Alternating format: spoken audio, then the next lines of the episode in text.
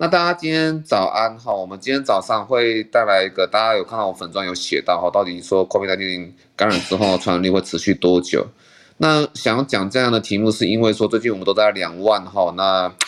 诶，感觉好像那个毕业点就过去好像都没有压得这么的理想哦，到底是什么原因呢、那刚好 Nature 有这边的报道哈，然后会诊了很多专家还有运营本的那个整理出来的意见哈，所以等下跟大家一起来分析一下。然后接下来呢，允熙呢他们就会讲说那个猴痘疫苗的一个呃争霸战的一个状况了哈。好，那还有说那个西班牙猴痘有发生那个死亡的案例这样子哈。那 Amy 也会讲说，韩国疫情有回温哈，入境政策就已经开始从严了哈，大概是这样子。那在这个呃我们的正式内容开始之前呢，我觉得有两件事情哈，我我来讲一下。好，那第一件事就是说，昨天我们新闻上有看到说，有小朋友或者说有些人呢哈，他就是在那个呃是不管是施打疫苗或者是在确诊之后哈，确诊比较多了哈，确诊之后他有疱疹。发生的一个情况了哈，那疱疹我们我想应该这边的人的朋友哈都已经有基本的概念了哈，疱疹是一个 DNA 病毒，那并且呢本来就会潜伏在我们的神经节里面，好，那所以可能在你免疫力比较差的时候，它就会出来嘛哈。那为什么说我们很多人在确诊之后哈，他就会哎，那疱疹会复发，而且其实案例还不少哈，甚至有些会变成那个重症，因为它是。那个到眼睛那边去嘛，三叉的那个呃三叉神经的那个分配眼睛的部分哈，那眼睛其实还蛮危险的。如果你不治疗的话，它其实就是可能往后延伸到脑底去了哈。好，那所以其实要很要很要很要很小心了哈。但是为什么会这样的哈？这个是重点的哈，因为你 COVID-19 确诊之后，我们的临床的那个观察不是很多。都会淋巴球有降低嘛？当然是代表说你免疫力，有些人免疫力会差，然后脆弱族群这样子哦，不不是每个人都会这样。但是你免疫力比较差的人，跟这个人话会变成重症的话，就是都都是说他的那个呃淋巴球会往往下掉。当然有可能也有些是那个那个凝血哈，还有说是一些那个其他的临床数字都会变得比较差哈。那淋巴球开始有消耗，是 COVID-19 的临床会看到这个。这个状况，那但是此一此一同时啊，哈，那对于疱疹病毒而言，好，那淋巴球哇，T 细胞淋巴球没有了，啊，甚至有些是 B 细胞了哈，那 B 细胞也减少了哈，那对他们说是一个福音呢，好，那所以这个时候疱疹病毒它就怎么样，就跑出来了，好，这有时候在施打疫苗也会有这样的一个状况，因为你在可能就是消耗你的 T 细 T 细胞还有。B 细胞淋巴球哈，然后再生成你所需要的抗体，或是产生所必要的一些免疫的激素哈，这是一个消耗的过程。可是你在这个消耗的过程，好，那那些那个疱疹病毒它就会跑出来哈，这就是为什么说很多有疱疹的长辈哈，他是在那个啊呃。那个你在确诊之后，或是施打疫苗之后，哈，他那个疱疹会出来的原因。那但是预防，我想也没有什么问题，哈。就是说你五十岁，哈，就已经符合去打施打疱疹相关疫苗的一个资格了嘛？那你这个时候就要赶快去做施打，哈，免得说毕业点五再来的时候你被感染到，哇，你又在疱疹又再来一波，很惨的哈，不好处理啦。那我们打疱疹就是那个治疗药物就是 Acyclovir 嘛，哈。那当然就是你如果在居家隔离期间，哈，那你还是有发生疱疹的情况，你一定要给你的医师知知道，哈，该住院就住院打这些那个抗病毒药物了，哈，大概是这样。好，这是第一件事情。那第二件事情，我刚刚看到记者有在问我了，哈，就是那个 DNR 的一个状况，这个哈，我觉得不知道风是怎么样吹起来的，哈，这其实不对，哈。就是我们看 DNA 是看这个人有没有哦，诶，可能身上太多疾病了，那真的要把他救回来会很辛苦了哈。但也不是说 DNA 不是放弃哦，不是说原本我该给你的那些抗病毒药物治疗啦，或是或是其他的那个症状的那些治疗药物啦，我就瞬间都把它拿回来，就不要治疗了。没有哦，我们还是会给哦，哈。但是到时候啊，你真的是休克了，那你呼吸衰衰衰竭了，那你要不要插管？好，如果说这个是符合末期疾病，或者老人家真的年纪也太大了，然后那种八九十岁的，好，那真的是太辛苦，救回来可能也变成大白菜这样子哈，好，然后或者说他那个他他会脱离不了呼吸器哈，那他活得会很辛苦。那这样子的话，那我们就是符合一个那个 DNA 的族群的一个定义嘛，所以其实它是有经过专业评估的，我们会考量到这个人之后的一个生活品质啊，哈，好，所以呃，我还是要宣导一下，台湾的死亡率高，不是因为我们鼓励人家签 DNR，绝对不是，好，台湾的死亡率高，好，那有很多种因素啊，第一个，好，我们的母数。哦，那还是有很多大量的黑数，但之前不是说台湾的黑数被人家预估为，哈，其实有十倍黑数嘛，哈，这是母数减少，那死亡率整个呈现就会增加，哈。那在分子的部分，我们死亡其实是从宽认定，好，那就就是说的，怎么在六十天之内，就算说他出院之后跟 COVID-19 没有关系，他被车撞，啊，这也算在 COVID-19 死亡的那个那个案例里面啦，好。当然，我们其实也有很多的病人，他是在那个转到一般病房，但病毒没有了嘛，好，那转到一般病房之后，因为呼吸功能的一个衰退，好，呼吸功能的一个衰退，因为它是结合我们 ACE2 蛋白在肺泡在心血管都有，呼吸衰退或心血管功能降低，所以在六十天之内，它还是一样死亡，好，这都这些都算在。哦，我们那个呃那个 COVID-19 确诊后死亡的那个案例里面，所以在死亡率才会这么的高嘛。好，虽然说实质而言，他们是因为他们自己原本就有的疾病而死亡的。好，那因为他原本的疾病可能因为经历过 COVID-19 之后呢，情况恶化而死亡。好，所以这是其实是跟我们有没有签 DNA 是一点关系都没有哈。那当然啦，就是说我会不会有 DNA 过度被签了一些问题啊？我当然。这个有可能在临床实务上，在医疗资源比较短缺的医院，因为他们真的是一插管，然后呢，如果医护人员被感染，那可能就没有人能够上班了哈。好，那当然就是可能是人力比较缺乏的那医疗院所才会这样子，然后那所以就是说，这也代表什么什么意思呢？就是说，我们其实在下一波 BA 点五哈，整个疫情要爬起来的时候，其实我们要尽量的哈，把那个五打那个五十岁以上。好，该打的第四剂把它打完，好，那压低我们的确确诊数，你确诊数不多，那重症或需要住院的才不会从中产生嘛，那这样子我们其实哈就会比较顺利，这样就比较顺利，就是减少我们的那个医疗量的那个消耗了哈，那医疗人员的工作就不会风险不会那么高，那可能就 DNR 就会少，就也不是说少啊，就是说那些不必要的 DNR 哈，那在疫病沟通之中哈就不会有那些有误会的一个。状况了哈，但是还是要强调哈，那死亡率高是因为台湾是从宽认定哈，绝对不是因为 DNR。好，那但暂时先讲到这边，这是一个今天两则记者问我的一个宣导，我等一下回应记者也是这样子讲哈。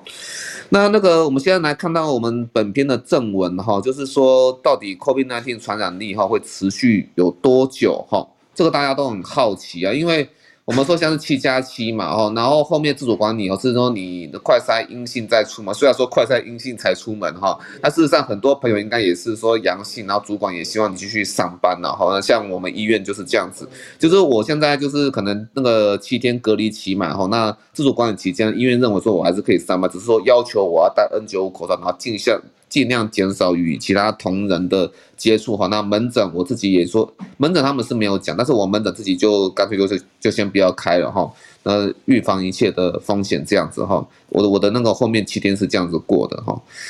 那所以呃，我想那个每个职场针对说后面的七天呢，减少与人的那个接触哈，还是要落实啊。因为美国这边 Nature 那个。报道好像是七月二十六号出来的，我觉得这其实看起来，诶，哇，那这个很有证据的哈，就是大概是需要个十天，然后才普遍降低它的传染力啦哈。这也可能是那个美国哈那边应对疫情的一个争议啦哈，因为他们就跟我们台湾那个 CDC 跟基层专家有时候会有一些那个意见的不一样，不过没关系，就是把意见呈现出来哈。我们是民主的社会，然后那个基层专家该讲的话还是要讲，那到底？政策是交给政府去修，还是说是基层的老板们、好主管们自己要针对自己各个不同的那个职类特色哈去做一个修正？好，那我相信后者会是比较好的啦，因为你交给中央去做啊，那大家的那个工作情况都不一样啊，你只把这个 A 修好，那 B 就出来交，这样子这样子这样子是其实大家会生活会永无。明日啊，哈，所以我们就是把事实呈现，那大家要怎么样去权衡，就交给大家了哈。那好，我们进入正文哈。为何每日仍有确诊新确诊两万哈？那确诊者七加七，它是够力的吗？那 Nature 会诊专家意见哈，那降低传染力的经验法则哈，那是他们说是十天。好，那是 Nature 是访问了很多美国还有说那个欧洲日内瓦大大学的专专家哈。那台湾面对每日新确诊仍然两万，哈 BA 点 two 哈，那退余温似乎仍然有瓶颈。然后呢，同时呢，BA 点五悄悄在酝酿下一波。那我们自主管理期间，政策需不需要做什么调整？好，可以把下一波疫情哈冲击压到最低。那目前哈，美国就有探讨这样的一个问题，然后因为他们仅隔离五天。好，这原理是在于哈，美国 CDC 认为，大多数传播发生在病程的早期即出现症状前的一两天，哈和有症状后的两三天。好，他们认为说啊，你是就是前面那几天在传播嘛，所以说我想那五天就够了哈。那事实上哈，很多专家都要炮轰了哈。那越来越多的证据表明哈，啊有不少的人仍然可以在这几天之后继续去传播病毒。那像美国那个 Massachusetts 的麻州总医院哈，那他们感染科医师哈，那 Amy 哈，我们有个 Amy，然后麻州总医院也有个 Amy 哈，Amy Barbruxick，我应该是这样翻译，Amy Bruxick 啊，依自己的研究哈，他有个预印本哈，认为说没有任何数据支持五天或任何短于十天的隔离政策哈。他的研究数据表明说，从 Omicron 时代开始哈，那有四分之一的确诊者在八天后仍然可能具有传染性。那在欧洲那边哈，瑞士日内瓦大学的病毒学家哈，班杰明哈，班杰明迈尔哈，说明这个是概率的问题。好，那除了变异株序列的变化，那是否完整的接种，那你是否有先前的感染，都会大大影响人们哈清除体内病毒的速度。那行为因素也很重要，感觉不舒服的人，然后就自己就会减少与他人的交流嘛。那因此症状的严重程度也会影响啊感染他人的可能性。Omicron 哈。好，大家讲到这句话，可能会会想一下，为什么 Omicron 传染力这么强？有也也有可能是因为它重症率比较低的关系。重症率一低，好，那其实这样想要活动人就会比较多，活动人比较多，好，那其实传播力就会比较比较强哈。那但是要注意的是，传染力哈与 PCR 测试阳性未必有直接关系。好，因为 PCR 也会呈现大部分病毒被消除之后哈留下的非传染性残留物。那其实我在呃回到自主隔离期间呢，就是说我七天前面七天结束之后，我 CT 值其实是从十七变成二十三了哈，还算是那个如果说是直接当成是病毒浓度的话哈，那其实算是比较高。但是事实上他有讲哦。这不一定代表是真的传染力强哦，因为，因为我因为哈，我们讲这些哈，那些那个 CT 值多少哈，相当于传染力，那是在你感染的前期，那是在你感染的前期，就是说哇，你可能在无症状传染期，然后或者说在感染初期的时候，哦，那你甚至快筛阴性都还你还是有传染力哈，但是如果说是在你感染后，你都经过七天十十天了哈，那你 PCR 很可能就算测到测到算是比较高的。里面也有可能是那个病毒的残留物，然后不跟你的那个呃你的那个呃传染力的那个多寡哈，那其实是没有什么太大的关系的哈。但是这个我刚刚讲是它上面讲的是 PCR，但如果是快筛，那这个专家哈，那 Emily Bruce 就是那个他他说是柏林顿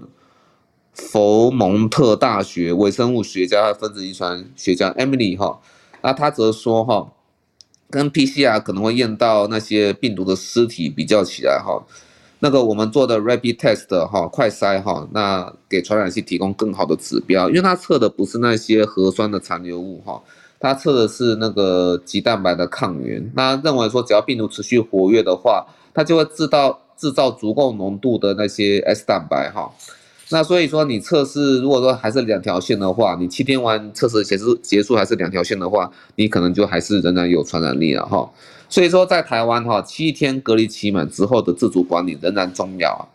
好，那很多人在确诊后十到十二天哈，有人有两条线的有快筛阳性，那这个时候就是除了说社交的解锁之外哈，那依然可能要尽可能减少职场工作上面的一个交流，然后所以。在我们台湾哈，我觉得带给我们的意义就是说，我们的自主管理哈，减少与人接触。如果你还是两条线的话，好，那我觉得这自主管理期间呢，就是一个关键。我们自主管理期间，其实说真的，然后那你因为这么多人，然后人家管理也很困难，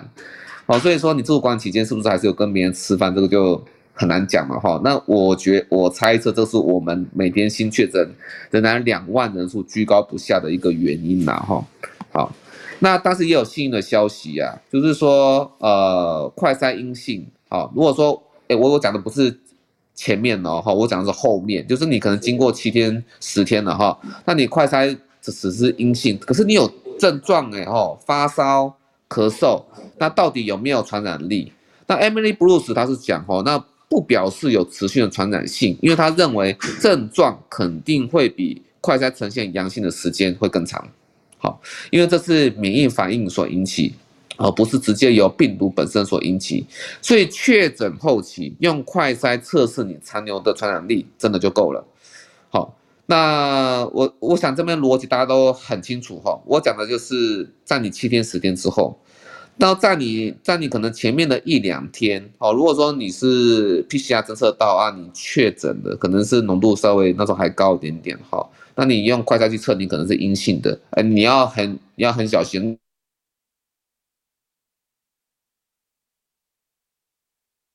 喂喂喂喂，稍等一下哈，我在，对对对对，你等我一下，我在 Podcast 上，好，我我我那个，你先文字给我，我等一下再回你，OK，好好，拜拜，拜拜，好，那我们继 继续哈。你在前期前面一两天哈，那可能是快筛阴性或快筛阴性，但是有症状的时候，那快筛阴性不代表你没有传染力哈，你可能是有的，你那时候有症状就代表有，可是哈，这个症状是会持续很久哈，那代表说你的那些免疫反应嘛哈，那所以就是说你在经过七天十天之后，如果说你快筛是阴性的话哦，那大概就没有传染力，但是你可能还是会有症状哦，那因为那是你身体的反应力，所以说前跟后那逻辑不。太一样哦，在这边大家有听清楚了哈。那最后就是，目前的专家的共识是，大概超过十天哈就比较没有传染性。那目前无论病毒变异的类型或人们接种了多少的剂量，好，相当多的人都保持足够高的一个病毒量。然后我讲的是。七天和十天哈之内哈，仍然有继续的传染的倾向。那过了十天哈，那大概是一个有用的经验法则啊，可以判断人们哈不再继续传染。那但是要注意的是，少数人哈仍然具有传染性。好，那包括说 Paxlovid 的服用说，我们刚讲那个美国拜登嘛哈。Paxlovid 的服用之后，仍然有一段时间啊出现哈那个反弹现象的这个病人哈，那他们其实是有传染力的，所以还是要重新隔离。但是要不要重新再吃 Paxlovid 的？好，答案是不用了哈，因为那个你代表你 Paxlovid 的使用之后啊，仍然会复阳，那代表说这个病毒你在这个序列株哈，你可能是对 Paxlovid 的哈这个抗病毒药是有抗性的。这不是说因为 Paxlovid 而有抗性，而是说。可能是那个原本它就有抗抗性，因为这是实验组对照组有有看过哈，那有抗性序列的人，其实实验组对照组的比例是相当的，好的，所以那病那这个应该不用当成是说对 Paxlovid 的有抗药性了哈，但是就是你如果说 Paxlovid 的服用，那十到十四天之后你结果又复阳了，那其实建议说你就还是要隔离，因为你有传染力，但是不用再吃 Paxlovid 的，应该是这样子哈。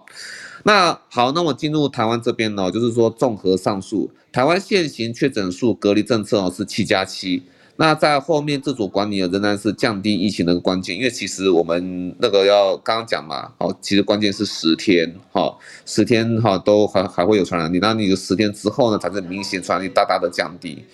那如果大家仍然在自主管理期间后，有吃吃喝喝，或者职场有业务需要哈，那第一与第一线的，就是第一线工作与人交流的状况，可能要重新思考一下怎么改变行为模式，因为这可能就是为何疫情应该要退烧时，却每天仍有两万人新确诊的一个原因了哈。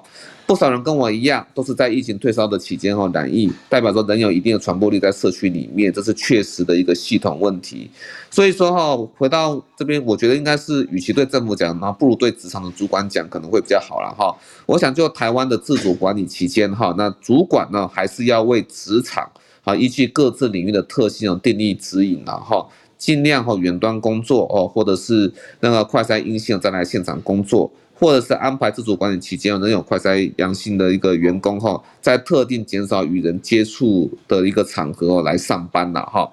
那目前台湾医疗人员在一些医疗院所哈，是七天后仍然可以回来上班哈。那只是说全程要戴 N95 口罩。好像我当初确诊的时候，CT 值十七。那自主隔离期间呢，又开始恢复上班，CT 值我那时候是二十三。好，那虽然二十三算是高病毒浓度，但是未必有意义啦哈。因为 PCR 哈，只是有可能验到是病毒大量的尸体。好，那真正你有没有传染，你还是要看快筛。快筛两条线代表说你还是有持续制造那些活跃的那个 S 蛋白哈。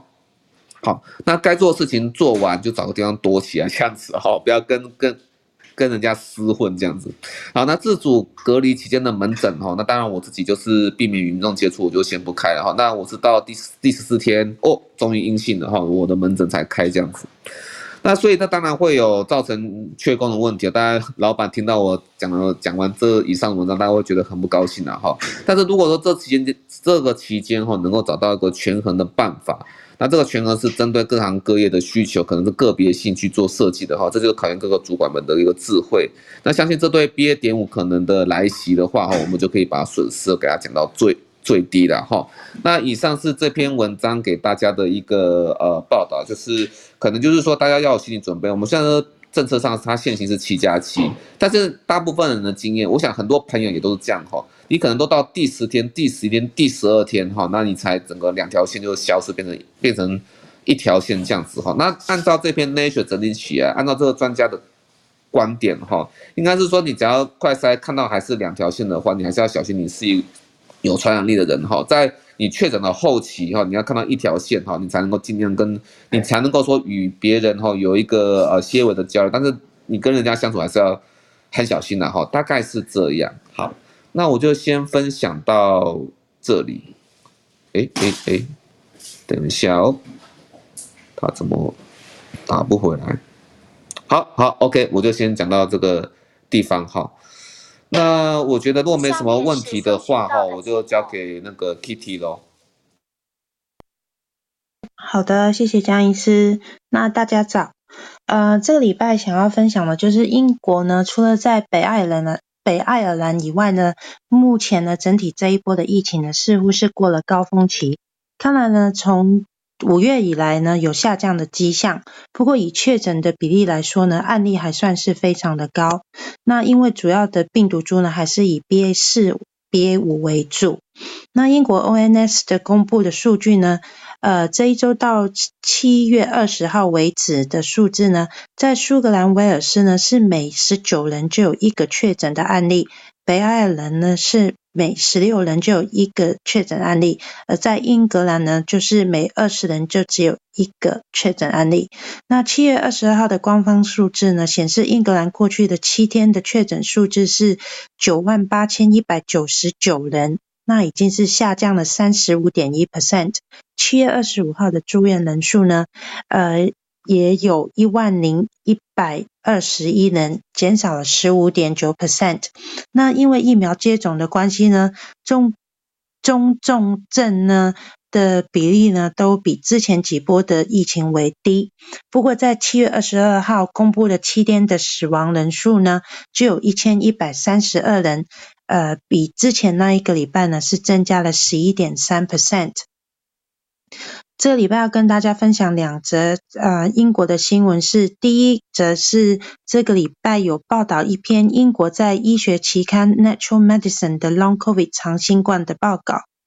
那研究的团队呢，分析从二零二一年二零二零年的一月到二零二一年四月，在英格兰地区的电子医疗资料。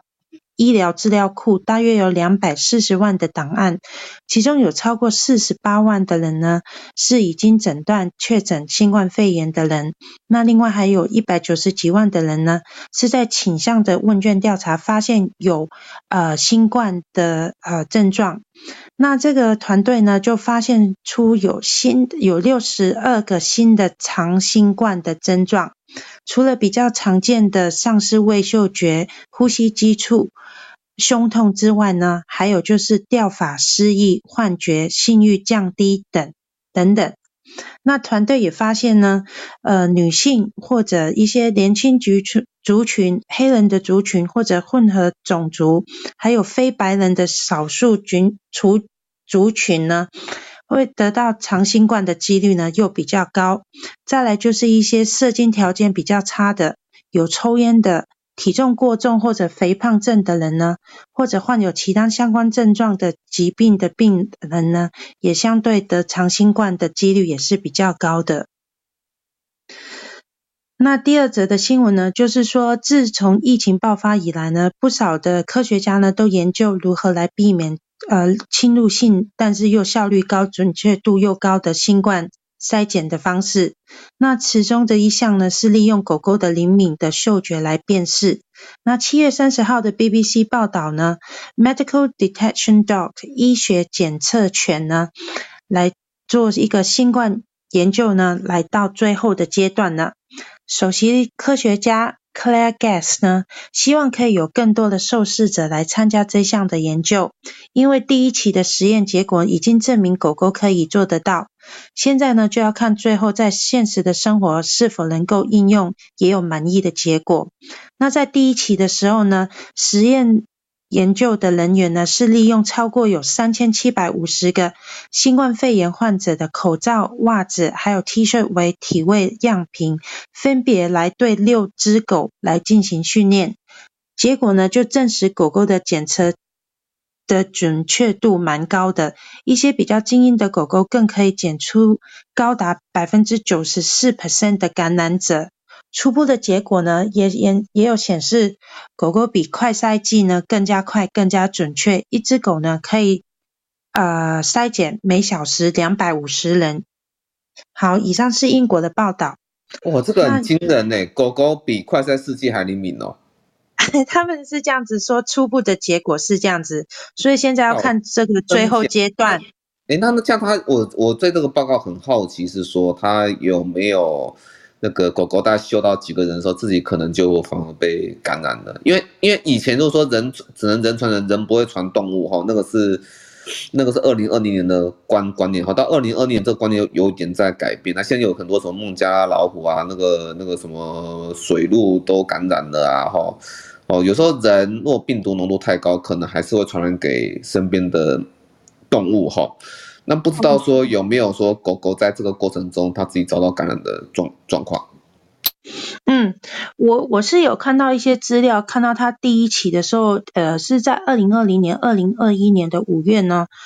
他们上面是报告是写说对六只狗来进行训练。那至于今这个礼拜 BBC 的那个报道呢，也是说六只狗，不晓得是不是因为他们这初步的研究呢，只是对一些。患者的口罩、袜子还有 T 恤，不晓得他们那些的病毒浓度会不会没有那么高，所以呢，好像没有报道说有狗狗感染新冠这些的报道，诶，我不大清楚，但是是没有看到这样子说，嗯，那之后是不是看到从在现实生活对一些啊、新冠的患者来做最后的实验呢？那我们来看看他们最后的报告是怎么样吧。嗯，不晓得耶，我不知道他们他们上面是没有写说他们的病毒量有多高，不晓得是不是只是用一些衣物来代替，跟实质病人接触可能又有不一样。嗯，OK，好，好，那就先请继续。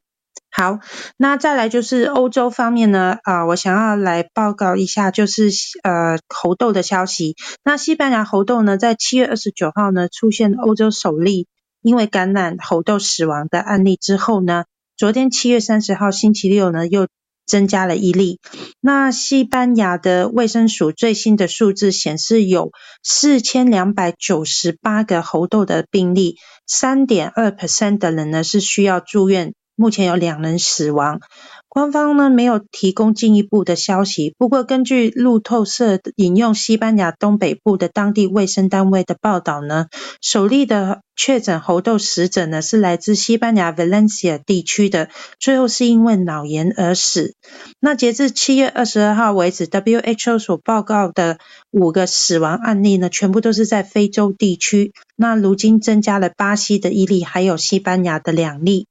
那以上是我欧洲嗯、呃、想要报道的猴痘消息。哦，那所以难怪 WHO 它会发布一些那个紧急命令了哈，它那个 PHEIC 就是公共卫生那个呃紧急国际紧急事件这样子啊，Public Health，I 应该是 International 啦哈，然后 Emergency 好，大概是这样子哈。那那个嗯。那个我还是要讲了哈，就是说猴痘啊，它现在传播速度可能有点过快，它现在已经变成是在全球资料过多的全球来看的话，它相相当于指数在成长了哈，因为现在每天增加的速度大概是飙到那个每天可以增加五百人，那已经累计，我记得是不是现在累计全球已经超过两千了？是不是？我我记得好像是这样，超过两万万，这样啊？对对对不起，一万五嘛，之前上周我看是一万五嘛，现在变成。两万了，哈，对不起，对不起，少了一个零。好，那这个其实就是因为成长速度过快，哈，所以有 WHO 它会有警示。那今天果不其然就会有西班牙死亡的一个案例，就是说你你呢，你你如果说重症数太多，呃，不对，不起，应该是说确诊数太多，那还是会有些重症从从中产生出来。哈，那我相信这些呃目前这些案例应该都是属于那种西非那那一支啊，那。不是中中非哈，中非那个刚果那一那只死亡率是比较高了哈。虽然那个我之前听过林世璧老师可能对这个死亡率不以为然，因为好像有统计上的一些问题。不过西非猪西非猪的话，它重症率是比较低。可是重症率一就就算低，如果你在感染人数过多的话，还是会发生一些死亡案，你会比较不好对付了哈。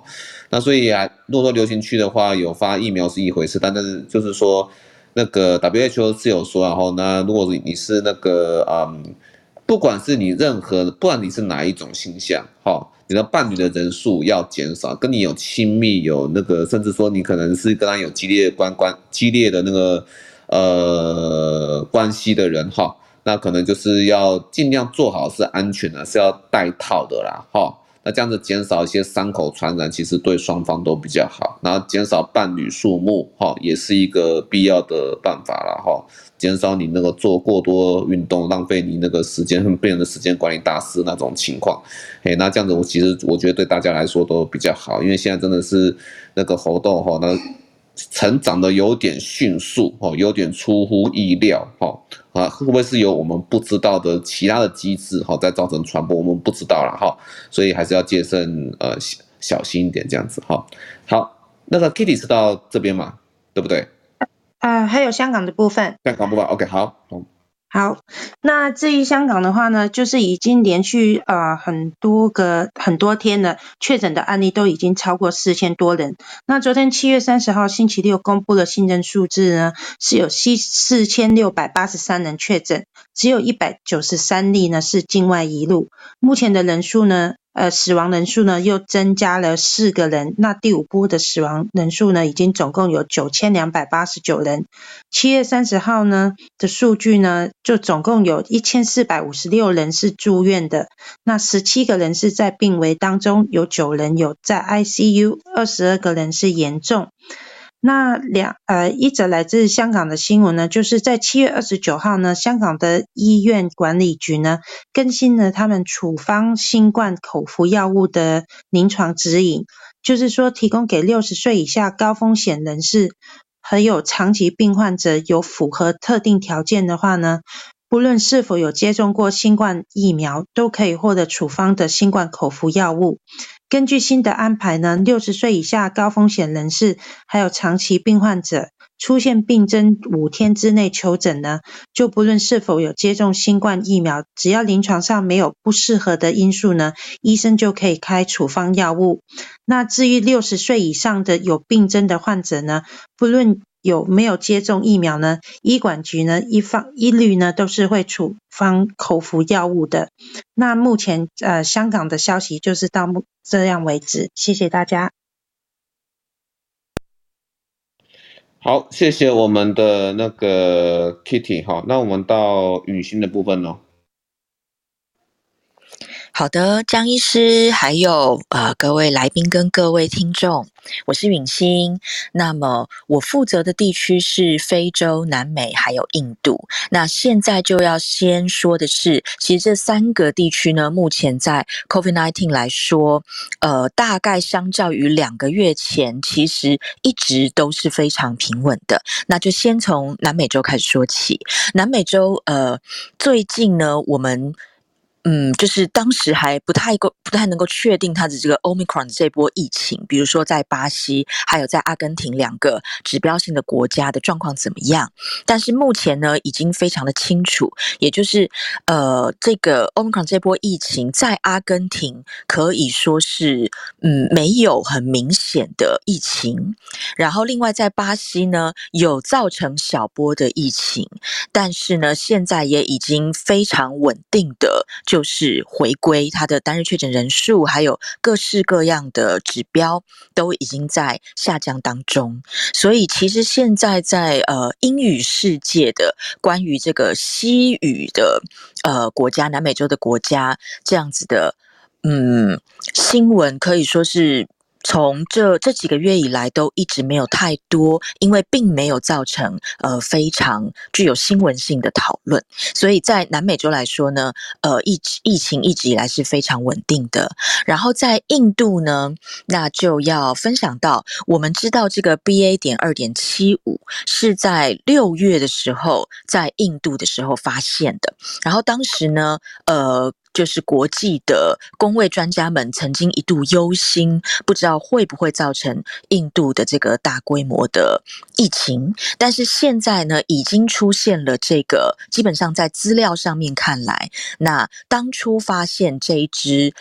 呃，Omicron BA. 点二点七五的团队以及其他的这个国际公卫团队，基本上大概已经可以做出一个呃暂时的结论，也就是这一支变异株并没有造成当时曾经忧心过的大规模的感染。那怎么说呢？因为印度有二十八个省份，那到目前为止，其实 BA. 点二点七五也只有在十个省份。左右。发现踪迹，那并且我们从这个单日确诊人数，还有它的急重症率、死亡率来看，也都没有造成呃显著的增加。所以现在在这个有关当局来说，尤其在印度，那他们其实所有的防疫措施，然后国际旅客的这个往来，还有商旅部分的状态，也都没有造成改变，所以是非常持平正常的一个情形。行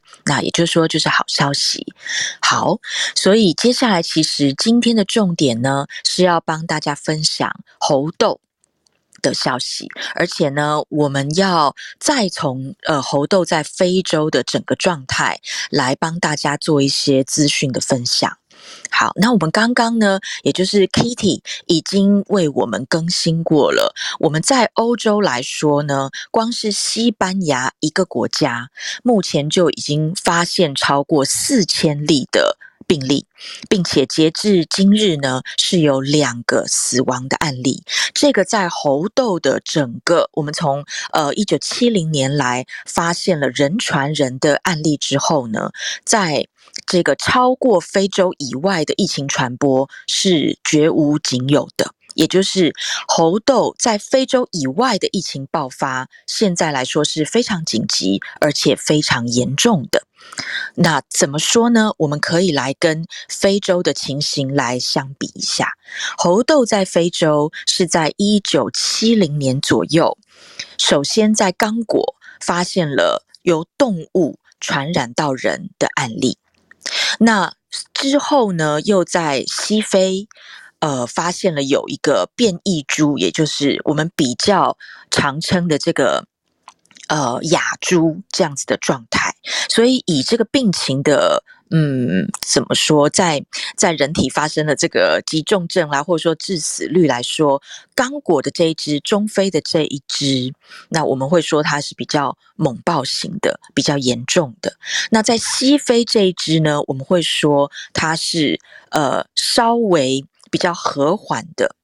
然后刚刚呃，张医师还有我们大家现在有很多的讨论了。目前在非洲以外传播的，应该就是西非的这一只，也就是它本来就没有刚果的这只变异株造成的呃情形这么样的严重的。好，那有这样子的状况。那在非洲呢，一九七零年代发生了人传，对不起，动物传人的这个猴痘的感染现象之后，其实在这几十年来呢，大概都控制在十个国家。我们会说，在非洲。大约有五十四个国家，因为有一些呃国家的认定呃有争议。好，那我们假设用五十四这个数字的话，那在这几十年来呢，猴痘都只在非洲的十个国家，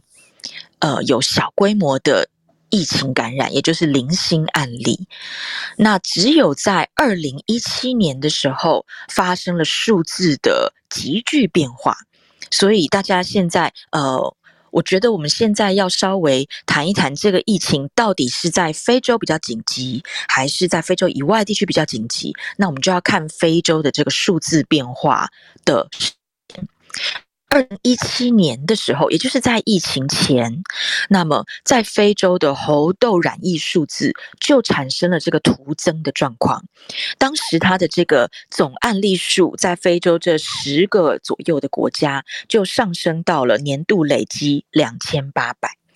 然后在这个当中呢，又有持续的。攀升，也就是在二零二零年的时候呢，呃，我们的累计的年度案例到达巅峰，在非洲的十个国家呢，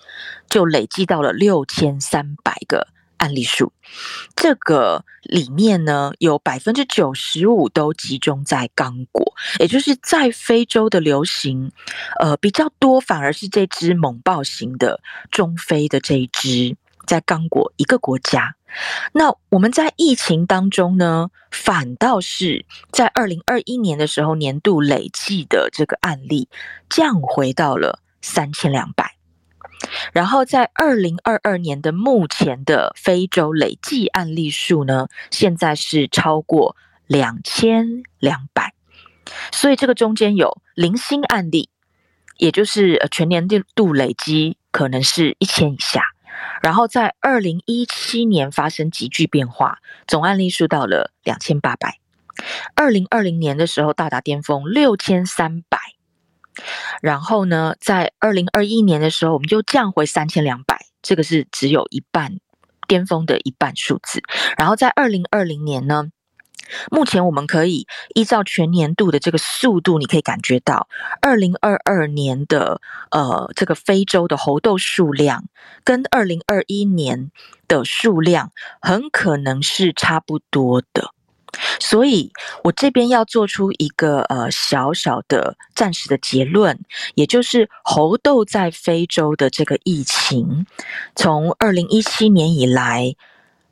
到现在就没有再更多的急剧变化了，尤其是今年度，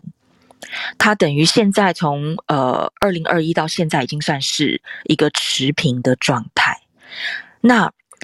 现在在非洲呢，非洲的呃 CDC，也就是 WHO 在非洲的这个区域性的组织的最高层。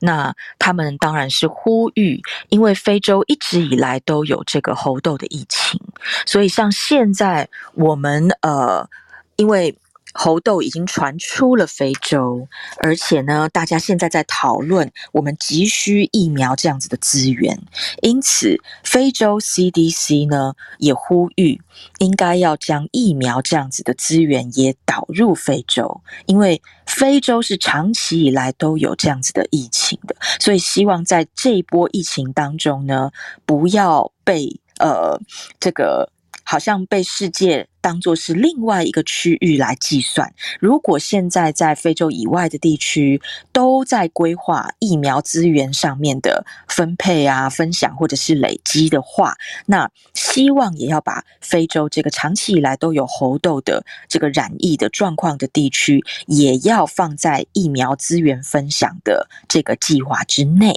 好，这个部分呢是。嗯，目前我是说要从这个非洲的整个猴痘的历年的状况，然后来看我们这次的呃这个猴痘的疫情。那截至目前为止，全球其实是有超过两万例的猴痘案例累积了，而且就是在今年度暴增。那目前全世界，我们刚刚提到，在非洲大约是十个国家左右。那现在在全世界。总体而言，已经有七十七个国家都有猴痘的疫情，而且呢，我们刚刚就看到了，其实今年度的这个全非洲的累计案例有统计数字的，在两千两百以上。可是我们可以看到，在欧洲，西班牙今天一个国家就已经超过了四千。所以，如果真的要讨论这一波疫情是否紧急的话呢，我们可以看到，在这个猴痘的疫情上面，其实是非洲以外的地区的紧急状况，可以说是远远大于非洲。所以，呃，因为我一直以来在我们的这个节目当中都是讨论呃非洲部分的资料。那所以在这边呢，我觉得要做一个小小的我个人的观察，也就是这一波疫情有趣的是，它在非洲的这个呃地区反倒是没有那么紧急的，它的状态是持平的。那在非洲以外的地区的这个猴痘的疫情状况是非常紧急，而且开始出现了致死的案例了，这个是前所未有的。嗯，在这边有一个这样子的状况，我不知道说到这边，那个江医师是不是有呃需要小小小的结论，或者是说呃提问的？这个这个其实就是疫情的那个我们术语上叫做 multifaceted 的，然后就是疫情在不同的地区它其实会有多样化。哦，那就是比方说，你看 BA 点四、BA 点五，我们当中不是说很轻忽，他就说啊，在那个南非就。就那样子而已嘛，哈，好像没有比比别的点都大，谁谁知道说到了欧洲之欧洲之后哈，在葡萄牙表现是那个样子哈，我哇，整个跟我们想象完全相反。现在真的就跟日本、韩国、美国哈，美国已经已经是几乎是成为主流行株嘛，哈，然后那个日本、韩国都已经在敲门，都已经疫情再度起来哈，日本是第七波嘛，哈，对，大概是这样。那所以当然猴痘，大概在别的国家也会造成一些冲击呀，哈。因为你，你只要说，就是这个，就是为什么说我们每次出外要旅游的时候，哈，如果是有些特定地方，我们可能还是要去施打疫苗的哈，就是因为那个，我们可能在这个地方哈是已经习惯于这边的一个免疫的状况，我们到另一个地方可能是没有相对的一个抗体啊。那我想非洲可能还是长，但那些居民长期以来是对猴痘是有抗体的，所以说可能他们已经习惯于这样的一个环境了哈，他们是无感。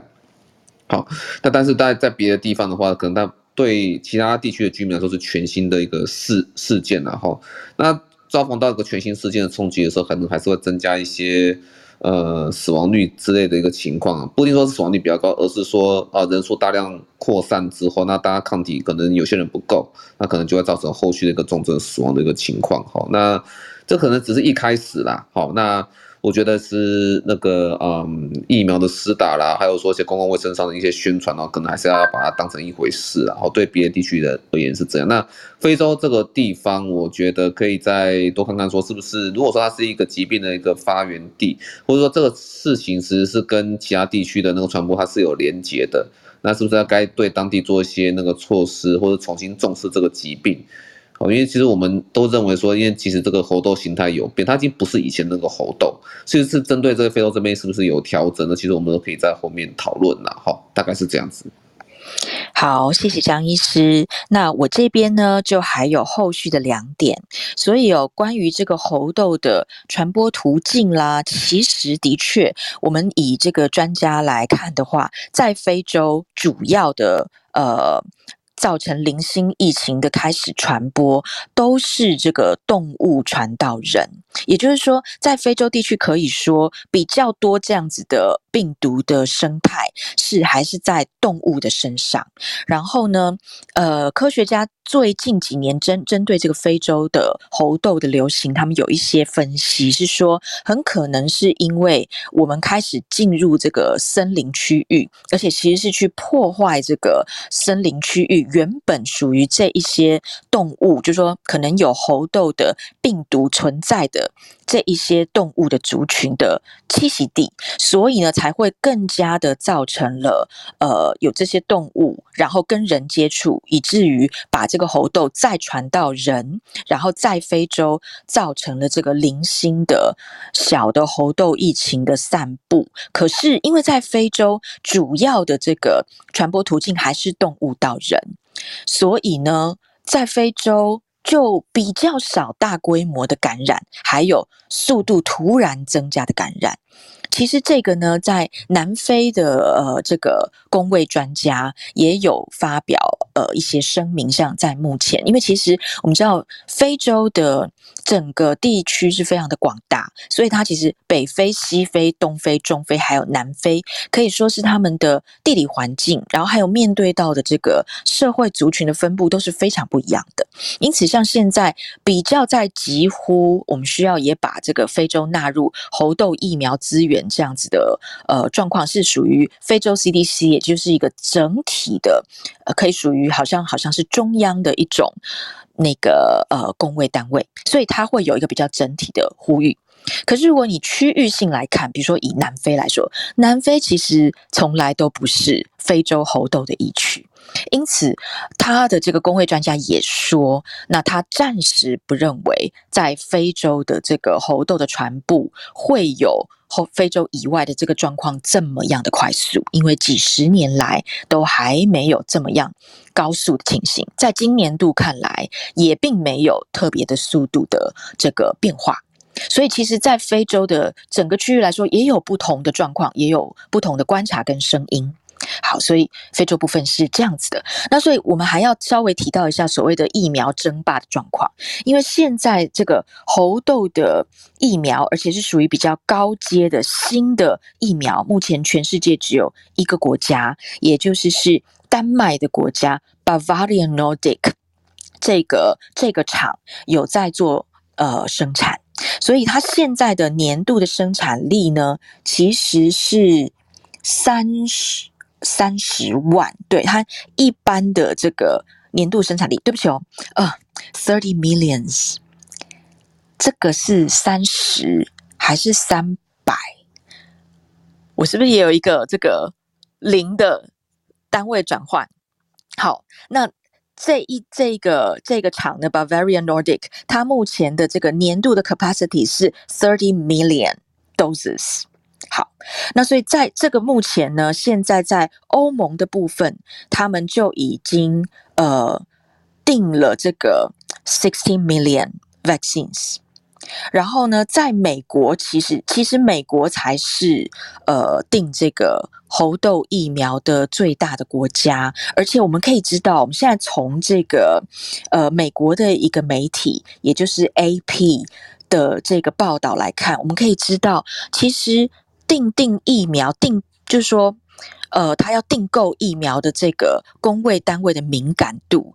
在每一个国家都是非常不一样的。然后美国呢，基本上就是属于敏感度最高的。他其实在今年的五月的时候就已经先。跟这个这个 Bavarian Nordic 订了非常大量的一个订单，当然并不是说他一年之内就已经要就要完全的给付跟送达，但是呢，他已经定下了最大的定量，所以现在在欧洲，他发现其他的疫情也有这个很高速的传播，而且甚至是呃。有一点快要失控的这个状况的时候，他再去订购的时候，其实速度已经慢于美国。然后他能够 secure 的这个剂量，其实也没有美国这么多。但是美国呢，基于这个呃疫情的整体考量，他也同意，就是可以缓和他原本。要收到这个疫苗的给付的速度，他可以先把一些剂量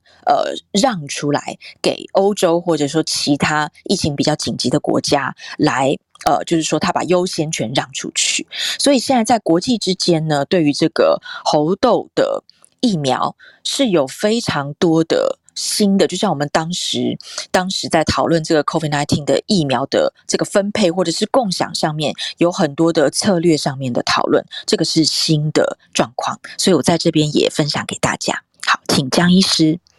好，那谢谢允欣哈。那这个猴痘它，我想那个呃疫苗这个针吧，刚刚好像也有朋友分享说猴痘疫苗也是成本相当的高了哈。我觉得可以再看它后续的一个发发展了哈。因为其实允欣开始他有讲到，其实 那个非洲大部分的猴痘还是属于说动物与人之间的传播，但是在欧洲发生的状况是人与人之间的传播。那这种疫苗要怎么样去分分配哈？那这个我们可能就看各国专家的一个。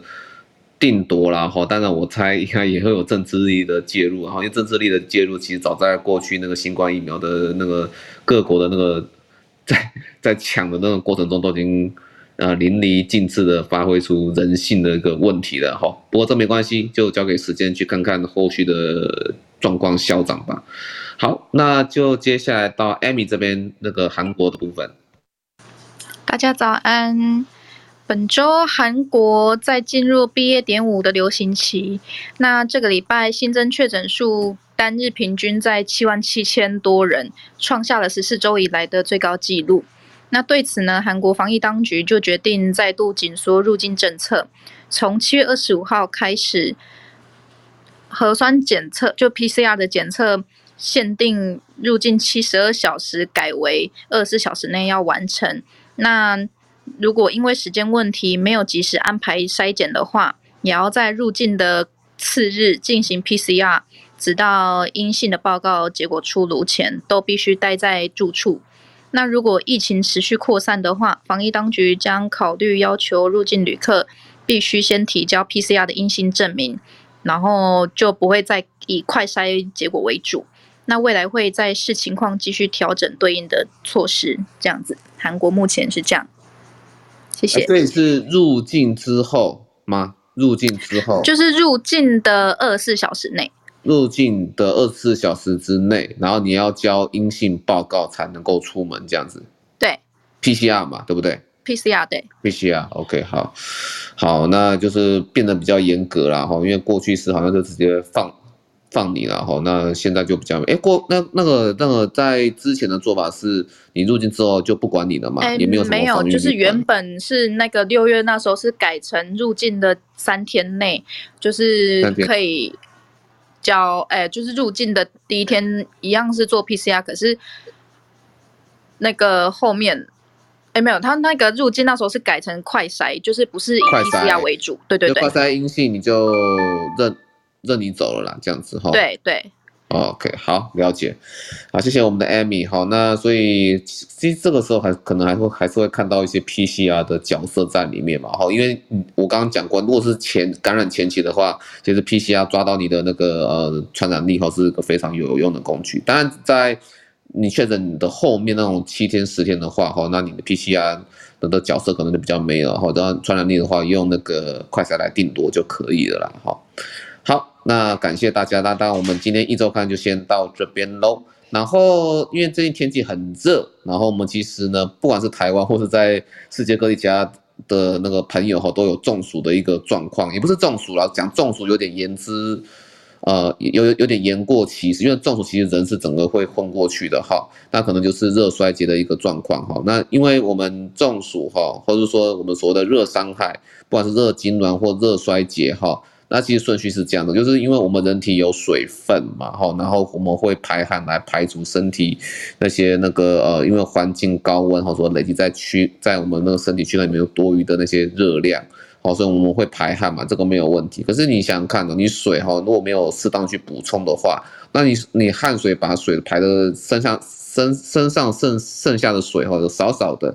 哦，那少一开始就是会怎么样？血压低，电解质不平衡嘛。好，那就是分别是热衰竭，好，还有说那个呃那个热痉挛的一个部分了哈。好，那你那个水分哈排那个血压低，那血压低到一个程度，好，那个脑血管循环也不够了，然后下次就侦测到就叫你不要再排汗了。那你不要再排汗了，那接下来就是身体少少的水，可是你没办法排汗，热量就一直不断那个热啦哈，热伤害就是不断在继续累积。那进入下个阶段，你不会排汗的话，然后身体略微浮肿，然后人也昏过去，这个就是热中暑了啦，就是人体一一连串在失去代偿的一个过程了哈。那所以核心观点还是大家要尽量记得补充水分，然后尽量环境要懂得降温哈。那在国外是因为。大家可能是对寒冬吼比较有 sense 吼，所以家里有暖气，可是不一定像台湾都比较重视冷气啊吼，所以国外的在那个气温变化之下死掉比较多人是那个可想而知的哈。那我们台湾这边其实朋友也要小心点吼，最近气温是在 在那个最近这。这几年不知道是因为环境的关系还是怎么样哈，它是有感的在变得有点极端了哈，这些大家还是要注意一下自己的身体。那这个夏天还是要多多注意补充水分，好补充那个好补充水分，还有说那个环境降温。那另外就是说有些确诊之后哈，因为我昨天有问接到新新闻记者的一个问题哈，就是确诊之后，因为这病毒是感染你的那个 ACE，就是跟结合你的 ACU ACE2 蛋白，那在心肺是比较多嘛哈。然后有一个死亡案例，就是因为他有他有一些心血管的那些慢性疾病，然后曾经还甚至有，还甚至好像有什么动脉栓栓塞过了哈。Anyway，好，那心血管在确诊之后，本来功能就会变比较差。好，那那个呃，我们所谓的热伤害嘛，不然热衰竭或热中暑，都跟心血管有有相当大关系的人哈。所以说，你那些那个在呃确诊之后，如果说在一个比较高度闷热的环境哈，其实对你的风险是相当的高哈。你如果说那时候发生中暑的话哈，你那些呃器官衰竭的那个病程哦，其实可能会跑得比别人快哦。好，所以那些有确诊的人，他在经历热中暑的过程中，哈，很快时间比别人更快时间就死亡，哈，这个是可以想象的，所以大家还是要尽量小心，哈，然后多多补充水分，好，然后尽量让自己处于一个阴凉的环境。好，那以上大概是今天的那个一周刊的那个呃报道，哈。那我们还是会放在我们的那个 Spotify，好，那大家如果说有兴趣的话，哦，可以小飞机给我哈，那加入群组可以看我们在 Apple Podcast 的、Google Podcast 的，还有 Spot 还有 Spotify 上面的那个 Podcast 的留下的那个呃记录哈，大概是这样。好，那就是大家就呃那个假日愉快啊，希望哈那毕业典礼的疫情我们大家都应付得好，好，那大家就就就先这样子了，拜拜。